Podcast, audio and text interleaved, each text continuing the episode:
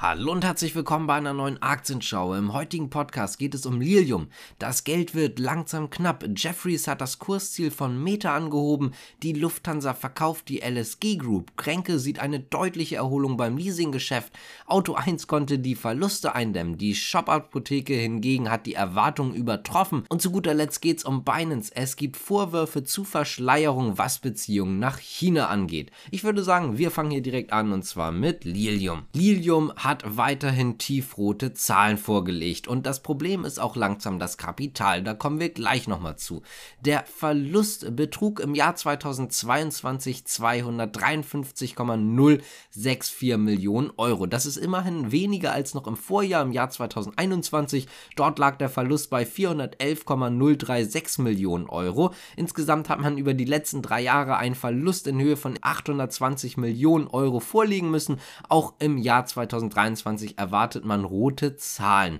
Übrigens ist es so, dass man auch keinen Umsatz macht, deswegen brauchen wir über den Umsatz nicht sprechen. Also es geht hier nur um den Verlust und natürlich auch um das Kapital. Denn wenn man nur Verlust macht, muss natürlich auch irgendwo Geld herkommen. Und man hatte Ende 2022 noch eine Kapitalerhöhung durchgeführt. Im Jahresende 2022 hatte man dann tatsächlich noch liquide Mittel in Höhe von 206 Millionen Euro aus einem Aktionärsbrief beziehungsweise aus dem Aktionärsbrief von Lilium geht jetzt hervor, dass man fürs erste Halbjahr 2023 ein Budget von 125 Millionen Euro anstrebt und das wiederum heißt, dass die aktuell verfügbare Liquidität, zumindest ausgehend davon, dass im zweiten Halbjahr ein ähnliches Budget gebraucht wird, nicht mal mehr fürs volle Jahr halten wird. Es gibt aber bereits aktive und konstruktive Gespräche über eine laufende Anschlussfinanzierung.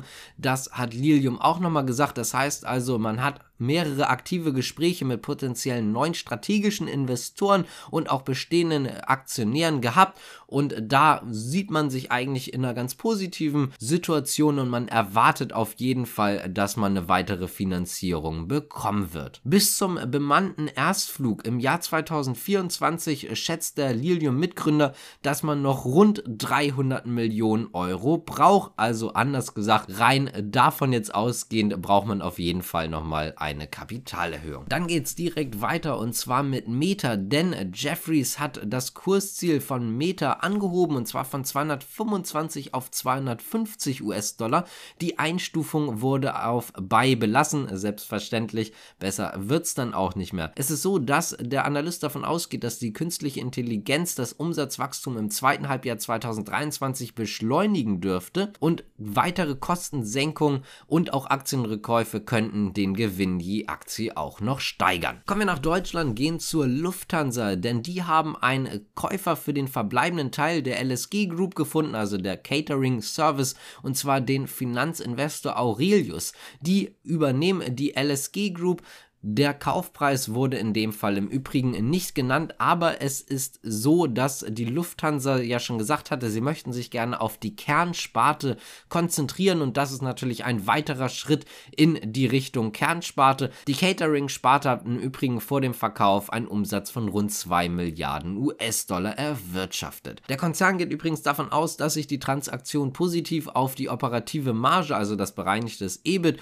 und auch auf die Kapitalrendite auswirkt wirken wird. Der Abschluss der Transaktion wird fürs dritte Quartal 2023 natürlich erwartet. Springen wir zur nächsten deutschen Aktie und zwar Grenke. Im ersten Quartal stieg das Volumen des Leasing-Neugeschäfts im Jahresvergleich 2023 Q1 gegen 2022 Q1 um gut 22 Prozent und zwar auf 610 Millionen Euro. Damit war der Jahresauftakt den Angaben nach das sechste Quartal in Folge sehr positiv und zwar sogar mit einem deutlichen deutlichen zweistelligen Wachstum im Vergleich natürlich immer zum Vorjahreszeitraum. Grenke hat gute Zahlen unter anderem deswegen vorgelegt, weil man einfach einen Großteil des Zinsanstiegs an den Markt weitergeben konnte und genau deswegen sieht es auch sehr positiv aktuell zumindest aus. Nachdem man ja in der Pandemie doch deutlich unter Druck gekommen ist, dann gab es ja noch die Shortseller-Attacken und so weiter und so fort. Davon hat man sich jetzt mittlerweile aber einigermaßen erholt. Auch wenn man natürlich sagen muss, dass man noch immer vom 2 2020, so März 2020, Februar 2020 extrem weit weg, ist aktuell mit dem Kurs bei rund 25 Euro. Zu der Zeit lag der Kurs immerhin noch bei rund 100 Euro. Auto 1 konnte den Verlust etwas eindämmen. Unterm Strich stand ein Minus in den Zahlen von knapp 246,6 Millionen Euro.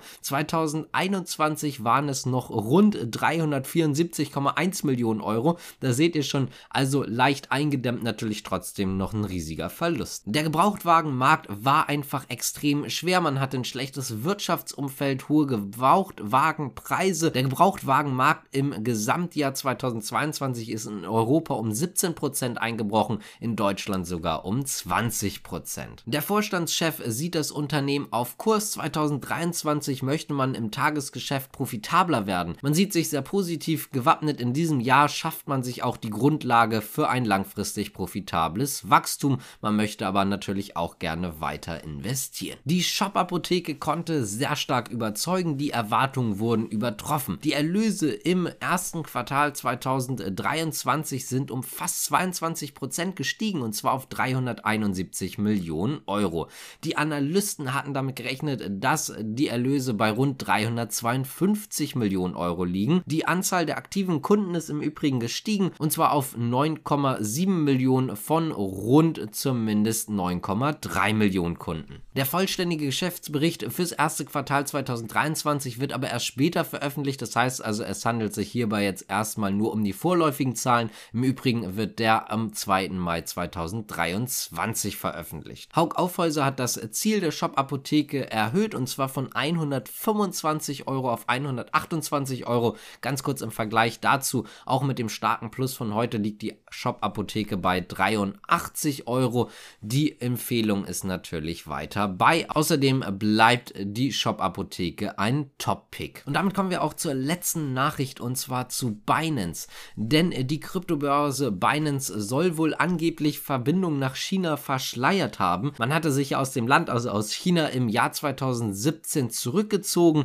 Nun ist es aber so, dass es einige Vorwürfe gibt von der Financial Times. Die haben gesagt, dass es eigentlich keinen wirklichen Rückzug aus China gab, also dass man keinen wirklichen Rückzug angetreten hat und das Unternehmen eigentlich weiter aktiv in China ist, diese Aktivitäten halt einfach nur verschleiert hat. Aus den Dokumenten geht hervor, dass Binance wirklich sehr große Anstrengungen unternommen habe, um halt eben die China-Affäre zu verbergen.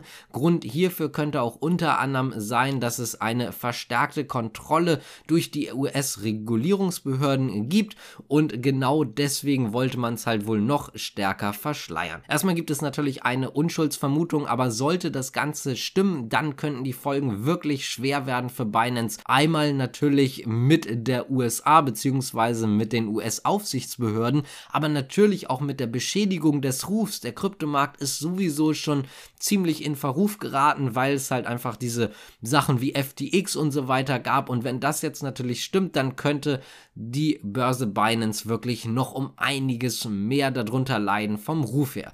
Wenn euch das Ganze gefallen hat, dann könnt ihr gerne abonnieren, liken, kommentieren, die Glocke drücken und so weiter und so fort. Das würde uns auf jeden Fall freuen, auch wenn ihr den Podcast natürlich bewertet, wenn ihr Bock habt. Und damit sage ich danke fürs Zuschauen und natürlich auch zuhören und bis zum nächsten Mal. Ciao.